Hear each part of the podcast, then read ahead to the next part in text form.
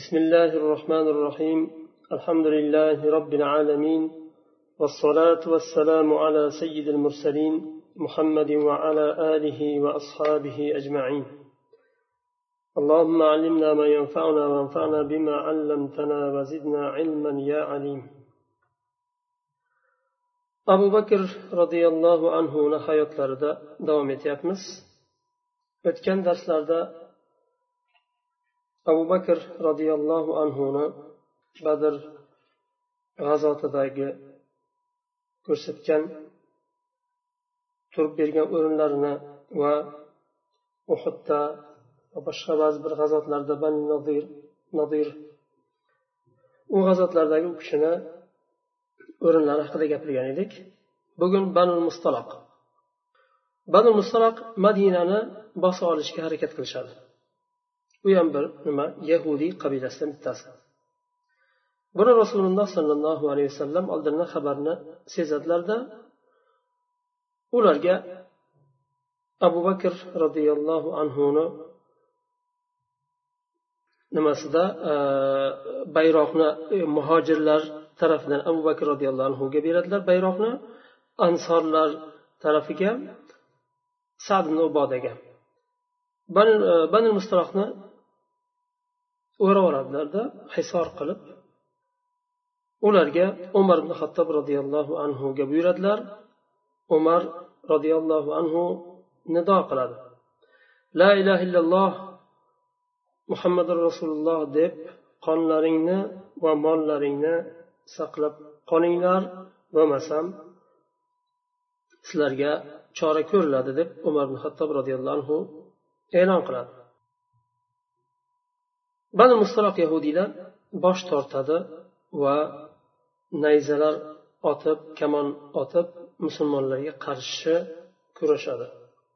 Shundan keyin rasululloh sollallohu alayhi vasallam sahobalarni bir saf torttirib bir jasadday ya'ni bir kishini hamlasidek bir tan bir jon qilib e, bir martaga hamla qilib kirishga buyuradilar. Sahobalar bir marta hamla qilib bosib olishadi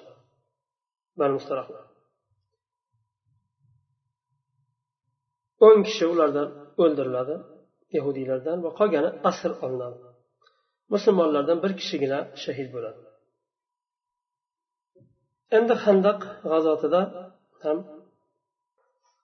abu bakr roziyallohu anhu kiyimlari bilan tuproqni handaqdan chiqarib handaqni tezroq tez muddatni orasida qisqa muddatni orasida qazib bitirishlari kerak edi sahobalar. Chunki handaqni kengligi chuqurligi jiddiy e, katta bo'lganligi uchun uni ham muddat uzoq muddat emas tez orada uni bitirish kerak edi. Shunda hatto rasululloh sollallohu alayhi vasallamni o'zlari ham yordam beradilar va e, abu bakr siddiq roziyallohu anhu kiyimida tuproq tashiydi. Hudaybiya g'azotida rasululloh sollallohu alayhi vasallam zulqadani zulqada oyida oltinchi hijriy sanada umra qilishlik niyati bilan musulmonlar bilan chiqadilar bu hudaybiya sulhi bo'lgan yil oltinchi hijriy sanada bo'lgan va shu umra qilamiz deb chiqilgan umra niyatida va shu yerda umraga yo'l to'siladi quraysh tarafidan va hudaybiya sulhi bo'ladi shu yerda shu yilda. Bir yuz o'n to'rt kishi bo'ladi sahobalar rasululloh alayhi vasallam bilan chiqqanlarida. O'zlari bilan jonli qoladilar so'yishga umra niyatida chiqdilar uchun ehromda chiqadilar va ehromni kiyib chiqishdan murod odamlarga e'lon qilib chiqish edi. Biz maqsadimiz allohni baytini baytullohni ziyorat qilish va umra ibodatini ado qilish. Biror bir qavmni yo kishini o'ldirish emas yo bosib olish emas degan bir nimani e'lon qilib chiqish edi u. o'zlari uchun zaruriy bo'lgan ba'zi bir qurollar olinadi. Qilich nimaga o'xshagan o'zlarini himoya qilish uchun. Asosan urush nimalari e, aslihalari olinmaydi. Rasululloh sollallohu alayhi vasallam makkaga borib bir xabarni bilib kelishdi. Kelish uchun bir kishini yuboradilar. Hozoa qabilasidan. U kishi makkaga borib qaytadi. Ya'ni sahobalar rasululloh bilan yo'lda ketayotganlarida makkaga yaqin qolganlarida rasululloh alayhivasallam makkadagi holatni bilib kelish uchun bir kishini yuboradilar bu kishi xabarni bilib qaytadi va aytadiki makka ahli musulmonlarga qarshi jamlangan va kabaga nimani musulmonlarni kiritmaslikka ahd paymon qilib tayyor turibdi deyish deb degan xabarni keltiradi. Shunda rasululloh sollallohu alayhi vasallam sahobalar bilan maslahat qiladilar. Aytadilar nima deysizlar? Holat bunday biz umra qilishga kelyapmiz. Maqsadimiz umra. Lekin quraysh buni to'sib qarshi chiqib mana bunday holda turibdi. Nima deb maslahat berasizlar? deb rasululloh alayhi vasallam so'raganlarida maslahat so'raganlarida abu bakr roziyallohu anhu aytadilar yo rasululloh siz ollohni uyini umra qilish maqsadida chiqdingiz. Ularga qarshi urush ochish uchun emas biror bir kishini o'ldirish qonini to'kish maqsadida chiqmadingiz. Shu maqsadingizga qarab ketavering. Davom etavering bu umrani umrani qilamiz. Agar ular bizni to'sadigan bo'lsa bu yo'ldan majbur biz jang qilamiz ular bilan. Chunki bizni e, maqsadimiz urush emas aslida umra qilish. Lekin ular to'ssa biz majburmiz ularga qarshi jang qilishga. Allohni ismi bilan yuring ya rasululloh deb aytadi. Bu holda shu vaqtda quraysh qabilasi musulmonlarni makkaga kiritmaslik maqsadi bilan jamlangan bo'ladi. Va qasam ichgan bo'ladi. Biz musulmonlarni makkaga zo'ravonlik bilan kiritmaymiz. Ya'ni biz rozi bo'lsak kelishgan holda kirsa mayli lekin kelishgan holda qachon? Masalan bugun bu safar emas shart emas. Masalan bir yil ikki yildan keyin kelinglar deyishi mumkin. Bu ham kelishgan holda sulh bilan. Lekin zo'ravonlik bilan kirmaydi degan qasam ichishadi ular. Va shu holat shu holatga yetgandan keyin quraysh qattiq turib qasam ichib turib olgandan keyin rasululloh alayhi ular bilan sulh tuzishga majbur bo'ladilar. Kelishishga ba'zi bir narsalardan tanozir qilish mumkin ba'zi bir narsalarga kelishish mumkin. Shunda quraysh tarafdan nimalar keladi? Quraysh yuborgan nimalar e, elchilar keladi. Birinchisi kelgani budayl ibn varqo hizoa qabilasidan keladi.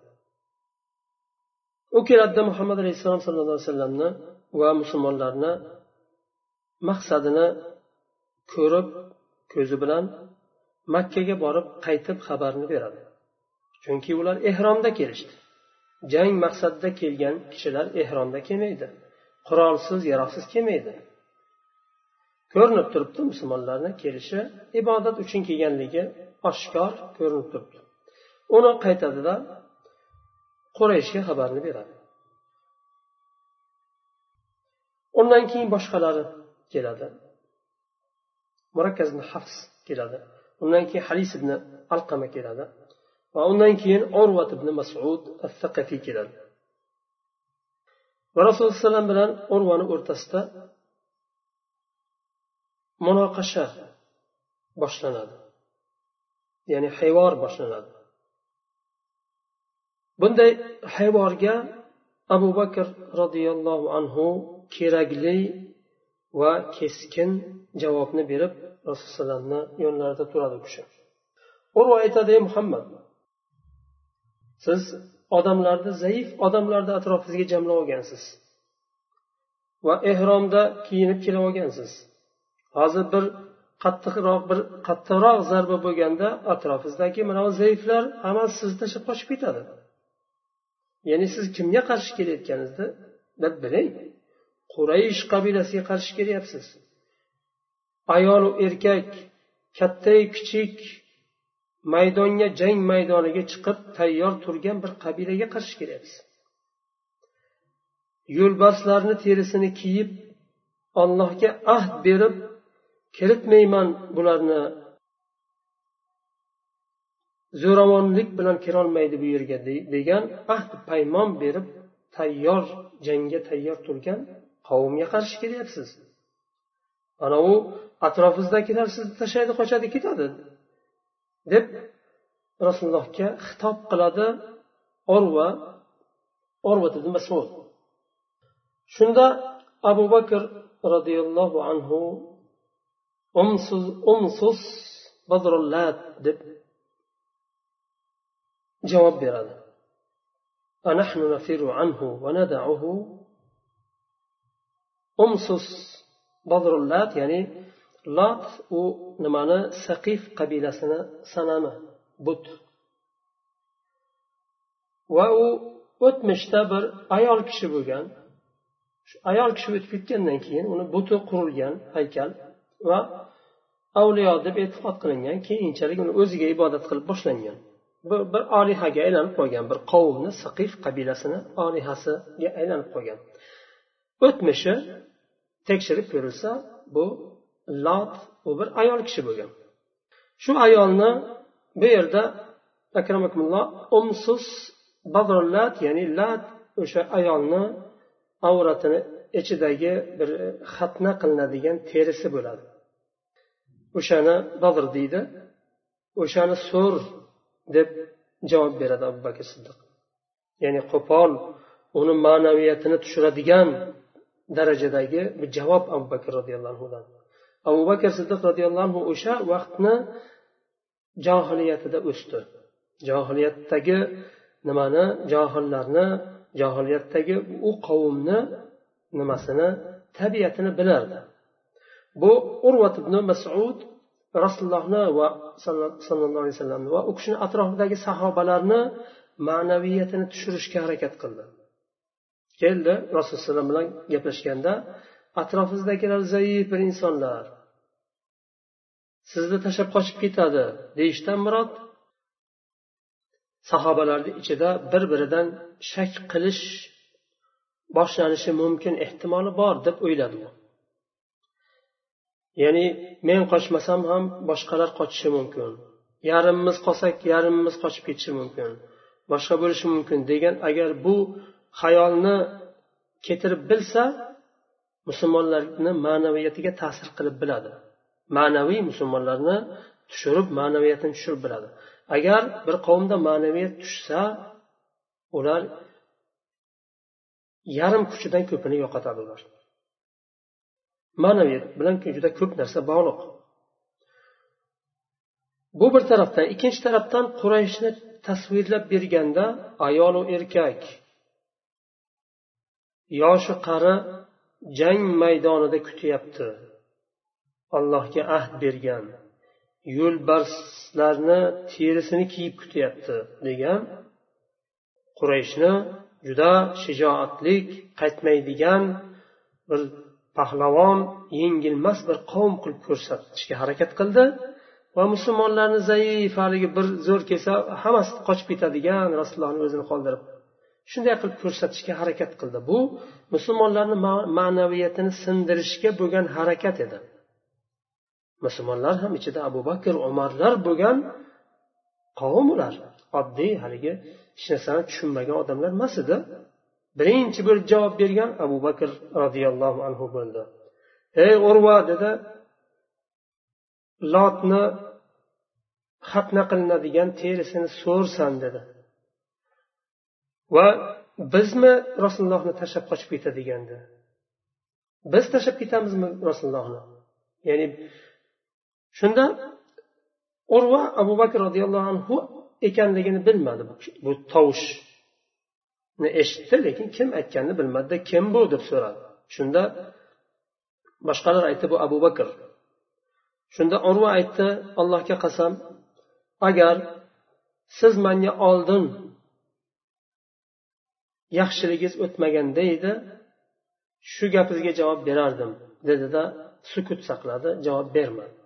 Bu mushrik bo'lsa ham urvani qandaydir bir insofi oldingi abu bakr roziyallohu anhuni qilgan xizmati yaxshiligini tan oldida gapiga javob bermadi.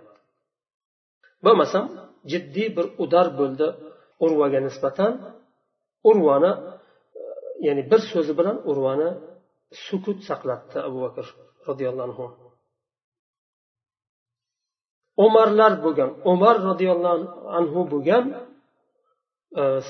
nima jamoatni ichida umardan oldin tovushini ko'targan abu bakr roziyallohu anhu bo'ladi. Bo'lmasam birinchi bunday shijoat bunday e, jasorat aslida umardan kutilgan agar abu bakr roziyallohu anhu e, biroz sabr qilganda balkim umar gapirardi bir narsa. Umardan aniq bir xabar nima e, pahlavonlik nima jasorat kutiladi u kishidan lekin u kishidan oldin abu bakr roziyallohu anhu bu narsani gapirishi shijoat bilan jasorat bilan u kishidagi iymonni u kishidagi jasoratni va shijoatni ko'rsatadi. Muhammad sollabiy hafizahulloh aytadilar olimlar aytadilar bu kishi hozir abu bakr roziyallohu anhu haligi e, urvaga bergan javobi qo'polroq javob bo'ldi ya'ni bir sanamni avrati tilga olindi bunday o'rinda mana shunday nimani e, tilga olishlik ya'ni haqorat yo bir nima sanalmaydi. Ya'ni e, fohisha so'z aytdi deyilmaydi. Bunday o'rinda aynan mana shunday o'rinda. Har o'rinda emas u nafsi uchun bir qandaydir nafsoniyatiga tekkan vaqtida boshqa u achchig'ini keltirganda bunaqangi so'zni aytishlik u ya'ni deyilmayapti bu yerda. Lekin islomni himoyasi islomni dushmanlariga qarshi qachon musulmonlarni ma'naviyatini sindirishga e, harakat qilib e, psixologik nima e, qilayotganda abu bakr qanday javobni berdi? Aynan mana bunaqangi zaruriy majbur bo'lgan o'rinda shunday so'zni ishlatishlik e, yomon haqorat yo so'kinishga kirmaydi degan olimlar. Shuni muhammad sallobiy hafizalloh keltirganlar. Abu bakr roziyallohu anhuda iymon quvvati bor edi. Iymon quvvati musulmonlarni har qanday agar kuch tarafdan va son tarafdan agar son jihatidan zaif bo'lsa ham musulmon bu olloh bilan iymoni bilan rasuli bilan aziz ekanligini his qilgan kuchlik bir iymonga ega edi abu bakr siddiq. Shuning uchun vala tahinu ولا tahzanu وأنتم antumul إن in kuntum mu'minin إمران سورة surasida alloh taolo aytyapti. G'amgin bo'lmanglar va ruhan cho'kmanglar. Agar sizlar mo'min bo'lsanglar sizlar oliysizlar deyapti alloh taolo. Shundan keyin hudaybiya sulhi boshlanadi. Sulhda suhayl ibn amr boshchiligida sulh o'tkaziladi. Bu quraysh tarafdan kelgan delegatsiyani nimasi? E, boshlig'i suhayl ibn amr bo'ladi. Abu bakr siddiq roziyallohu anhu bu yerda rasulullohni sollallohu alayhi vasallamni munoqashalarini kelishuvlariga guvoh bo'ladi va ba'zi bir tanozil qilganlarini ko'radi guvohi bo'ladi lekin hech biriga qarshi chiqmaydi iymoni komil bo'ladiki bu allohni rasuli nima ish qilsa shaksiz to'g'ri qiladi chunki alloh tarafdan har bir so'zni va har bir amalni alloh tarafdan ekanligini aniq bilardi va ishonardi bu yerda ba'zi bir shartlar kiritilinadi ba'zi bir tanozil musulmonlar tanozil qilishlikka majbur bo'ladi. Ya'ni ko'rinishida u shartlar islomga musulmonlarga qarshi ya'ni og'irlik bir qandaydir nimaga o'xshab ko'rinadi lekin alloh taolo shuni rasuliga ilhom qildi va shu shartlarga rasululloh ba'zi bir shartlarga rozi bo'ldilar tanozul qildilar. Buni umar ibn hattob roziyallohu anhu buni eshitganda birdan qattiq tegadi u kishiga. Va rasululloh yonlariga keladi. Chunki u yerda e, ba'zi bir shartlari bo'ladi. Ya'ni allohni rasuli deb yozilgan nimani o'chirtiradi suhayb. Aytadi agar biz sizni tan olganimizda allohni rasuli deb biz sizga qarshi kurashmasdik itoat qilardik. Tan olmayapmiz shuning uchun urushyapmiz o'chiring uni deydi. Va bismillahi rohmanir rohimni ham o'chirtiradi ba'zi narsalarni o'chirtiradi. Va sizlardan kim bizga qaytsa iymonidan voz kechib kufrga qaytsa biz sizlarga qaytarmaymiz. Bizdan sizlarga o'tganlarni sizlar bizga qaytarasizlar degan ba'zi bir shartlarga rasululloh alayhi vasallam rozi bo'ladilar. Bu aslida musulmonlardan kufrga qaytadigan topilmaydi. Bo'lib ham sahobalarni orasida mabodo bitta ikkita chiqib qolgan taqdirda ham iymonni nimani tushunmagan dinni tushunmagan yo dindan din umuman dinni istamagan bitta ikkita chiqib qolgan taqdirda ham unaqa aslida kerak emas musulmonlarga ketaversin qaytarmasa ham. Shuni buni bu holatni umar ibn hattob roziyallohu anhu eshitganda u kishiga qattiq tegadi. Rasululloh sollallohu alayhi vasallamni yonlariga keladida aytadi yo rasululloh siz allohni rasuli emasmisiz? deb so'raydi rasululloh alayhi vasallam ha albatta man allohni rasuliman. Alasna bil muslimin biz musulmonlar emasmizmi? Allohga ibodat qilgan allohga itoat qilgan musulmonlar emasmizmi? Deganda ha albatta deydilar. Musulmonlarsizlar ular makka ahli mushriklar emasmi? Ollohni qo'yib toshlarga ibodat qilayotgan adashgan nohaq yo'ldagilar emasmi? Deganda ha shunday deydilar. Nohaq yo'ldagilarmi? Bo'lmasam nima uchun biz past ketyapmiz? Tanozul qilyapmiz? Dinimizga haqorat bir nima qilishga izn beryapmiz. Haq yo'lda bo'lsak siz allohni rasuli bo'lsangiz ular botil yo'lda bo'lsa nima uchun biz biz tanozul qilishimiz kerak chekinishimiz kerak orqaga? Deb rasulullohdan so'raydi. Rasululloh alayhi aytadilar inni rasulullohi valastu asihi. Men ollohni rasuliman va unga ya'ni allohga osiy bo'lmayman deb javob beradilar. Ya'ni bu qilgan ishlarim allohga osiylik emas. Olloh biladi hammasini olloh tarafdan bu hammasi vahiy orqali qilyapman degan mazmun. Boshqa rivoyatda aytadilar ana abdullohi va rasuluhu lan ukhalifa amrahu lan yudayyani deydilar. Man ollohni quliman va rasuliman va allohni amriga muxolif bo'lmayman xilof chiqmayman. Bu qilgan ishim allohni amriga xilof emas. Aynan allohni amrini qildim degan ma'no. Alloh taolo mani zoyi ketkazmaydi deb javob beradilar. Chunki ular umar ibn hattobni bu savol berishligiga sabab umra qilamiz degan ishonch bilan kelayotgan bo'ladi sahobalar. Bu holatni ko'rib birdan e, tushunmay qolishadi hayron qolishadi va ham allohni rasuli bo'lsa alloh tarafdan madad berilishi aniq alloh va haq yo'lda bo'lgandan keyin ham ulardagi haligi umar hattobdagi xosatan haligi jasorat bu nima johiliyatda e, so'zi so'z bo'lib o'tgan bir inson. Endi bir ularni qurayshni yonida past kelib nima qilishni istamaganligi uchun qandaydir e, ham birdan qattiq tekkan vaqtida inson ba'zi narsalar aqlidan qochishi mumkin. Shuning uchun shu vaqtda u kishi ta'sirlangan holda shu savolni beradi.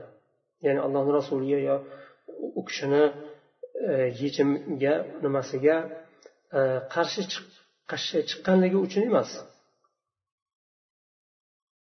Undan keyin so'raydi umar ibn hattob roziyallohu anhu yo rasululloh siz bizga aytmovdingizmi baytullohni ziyorat qilamiz va tavof qilamiz deb aytmovdingizmi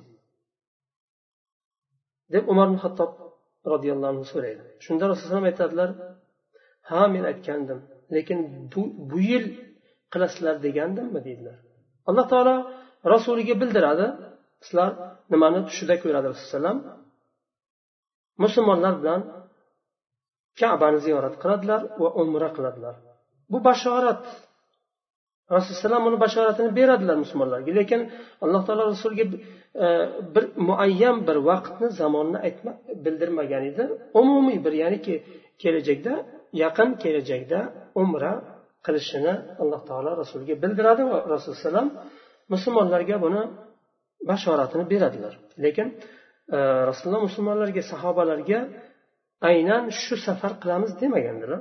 Chunki u kishiga bildirilmagandi qachon aynan qilishlari. Lekin qilishlari haq. Alloh taolo buni bashoratini berdimi? Shubhasiz alloh buni yo'lini ochadi va qildiradi. Undan keyin umar ibn hattob roziyallohu anhu abu bakr roziyallohu anhu yonlariga keladilar. Ayni savollarni abu bakrga beradilar. O abu bakr muhammad sallallohu alayhi vasallam allohni rasuli emasmi? Desa ha allohni rasuli deydi. Biz musulmonlar emasmizmi deb so'raydi abu bakr siddiq roziyallohu anhu ha musulmonlarmiz. Makka ahli mushriklar va botil yo'lda emasmi? Ha ular mushriklar va botil yo'lda. Nima uchun bo'lmasam biz past ketamiz va dinimizga haqorat qilishga yo nima qilishga izn beramiz? Deganda abu bakr roziyallohu anhu umar hattobni ta'sirlangan qandaydir nima ekanini sezadida harakat qiladi to'g'ri yo'l bilan tushuntirishga. Va shoshmaslikka allohni rasulini tutgan yo'li shaksiz to'g'ri yo'l ekanligiga. U kishi o'zlari aqllaridan emas allohni vahiysi bilan qilayotganligini tushuntiradi tushuntirishga harakat qiladi. Ayni rasululloh nima degan bo'lsa abu bakr shuni aytadi. Lekin abu bakr roziyallohu anhu rasulullohni umar umar ibn hattobga bergan javoblarini eshitmaganlar eshitmagan holda aynan rasululloh nima degan bo'lsalar shuni javob beradi. U kishi ollohni rasuli olloh u kishini zoyi ketkazmaydi. U kishi o'zlaridan emas ollohni amrini qilyaptilar. Shubhalangmang u kishini qilayotgan ishlaridan shak qilmang u kishi o'zlari aqllaridan emas vahiy bilan qilyaptilar deydi deb javob beradi. Bu abu bakr roziyallohu anhuni boshqa sahobalardan ajralib turadigan taraflari edi. Abu bakr roziyallohu anhu keyinchalik hudaybiya sulhini buyuk fath deb nomlaydi. Aytadilar ko'pchilik kishilar hudaybiya sulhini tushunishmadi. Juda ham katta islomda fatah edi aslida u hudaybiya sulhi. Lekin ko'pchilik kishilar bu fathni tushunmadi. Muhammad alayhissalom bilan robbilarni o'rtasidagi bu nimani e, bo'lgan o'rtasida bo'lgan bu tadbirni musulmonlar ba'zi musulmonlar tushunishmadi deydilar. Odamlar shoshiladi ya'ni bir narsani tez bo'lishini istaydi. Lekin alloh taolo bandalaridek emas shoshilmaydi. Deganlar. Abu bakr roziyallohu anhu. Suhayl ibn amr. Hudaybiya sulhida mushriklar mushriklar tarafidan boshlab bo'lib turgan. Allohni rasuli deb yozilgan yozuvni o'chirtirishni o'chirishini talab qilgan. Bismillahi rohmanir rohim deb degan yozuvni o'chirilishini talab qilgan insonni abu bakr roziyallohu anhu aytadilar hajjatul vadada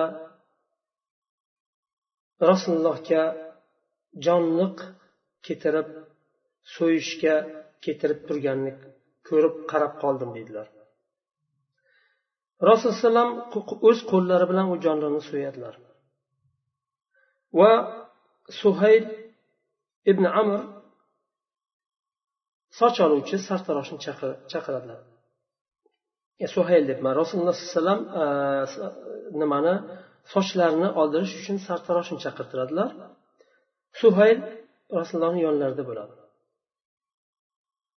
Va rasulullohni sochlarini olayotganda halloq suhayl u kishini sochlarini olib rasululloh alayhivasallamni sochlarini olib ko'zlariga surtayotganini ko'rib abu bakr roziyallohu anhu oldingi hudaybiyadagi holatini eslaydi.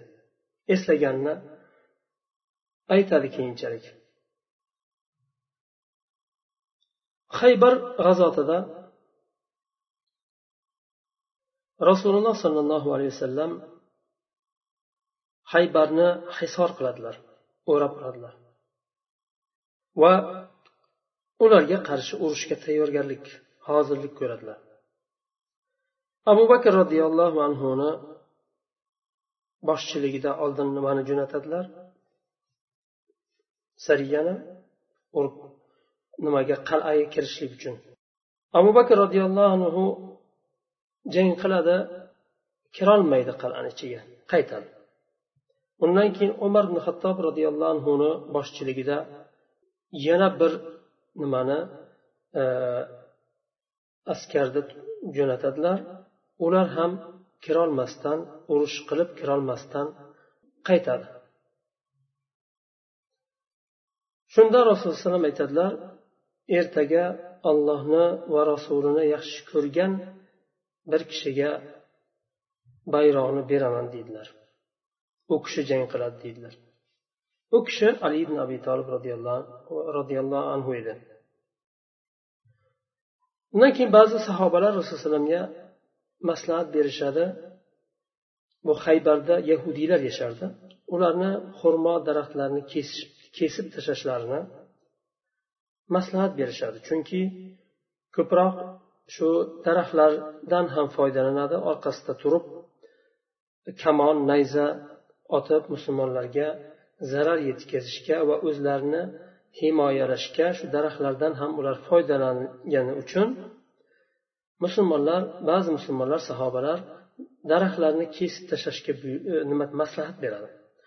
Rasululloh sollallohu alayhi vasallam bunga rozi bo'ladilar va kesishga buyuradilar sahobalarni. Kesishni boshlaganlarida abu bakr roziyallohu anhu kelib bundan qaytaring ya rasululloh. Haybarni fath qilsak qilga qilsak ham qilmasak ham bu yerda musulmonlar zarar ko'radi bu nimadan daraxtlarni kesilishidan zarar ko'radi. Kesmaganimiz afzalroq deb maslahat beradi. U kishini so'zlarini fikrlarini rasululloh oladilar va musulmonlarni qaytaradilar xurmo daraxtlarini kesishdan. Undan keyin najd e, nimasi g'azoti. Najdga ham rasululloh e, abu bakr roziyallohu anhuni boshchiligida sariya yuboradilar u yerda ham g'alaba bilan qaytishadi. Banu fazora degan nimaga ham qabilaga ham abu bakr roziyallohu anhuni boshchiligida sariya yuboradilar. U yerdan ham juda katta g'animat bilan g'alaba bilan qaytishadi va salama roziyallohu anhu aytadi abu bakr roziyallohu anhu u kishiga bir cho'ril nimalar e, sal nima tushgan qullarni orasida cho'rilarni orasida bir yosh e, juda chiroyli iffatli bir qiz bo'ladi. Shuni nimaga mushuklarni yana orasida. Ular hali islomga kirmagan nimaga tushgan? E, o'lja bo'lib tushgan musulmonlarga. Shuni salamaga hadya qilib beradilar. Shunda salama roziyallohu anhu aytadilar u juda ham haligi chiroyli qiz edi lekin men unga tegmadim deydilar. Hatto kiyimini ochmadim kashf qilmadim. Rasululloh sollallohu alayhi vasallam bozorda meni ko'rib qoldilar va aytdilar ey salama shu qizni menga ber deydilar. Ya'ni o'zlari uchun so'ramayaptilar. Makka mushriklarini qo'lida ba'zi bir mazlum bo'lgan asir tushgan musulmonlar bor edi shularni evaziga chiqarib olish uchun e, ya'ni bu qizni berib evaziga haligi ya'ni u vaqtda cho'ri nimalar bor edi buni cho'ri qilib ularga berilsa baribir bularga nima bo'lib tushgan o'lja bo'lib tushgan ularga hadya qilib berib shu musulmonlarni qaytaringlar deyilsa qaytaradi qaytarish umidida so'raydilar. Salama roziyallohu anhu aytadilar yo rasululloh menga juda yoqdi bu. Hali man tegmadim lekin juda manga tushdi o'zimga o'zimga ko'p juda yoqdi bu.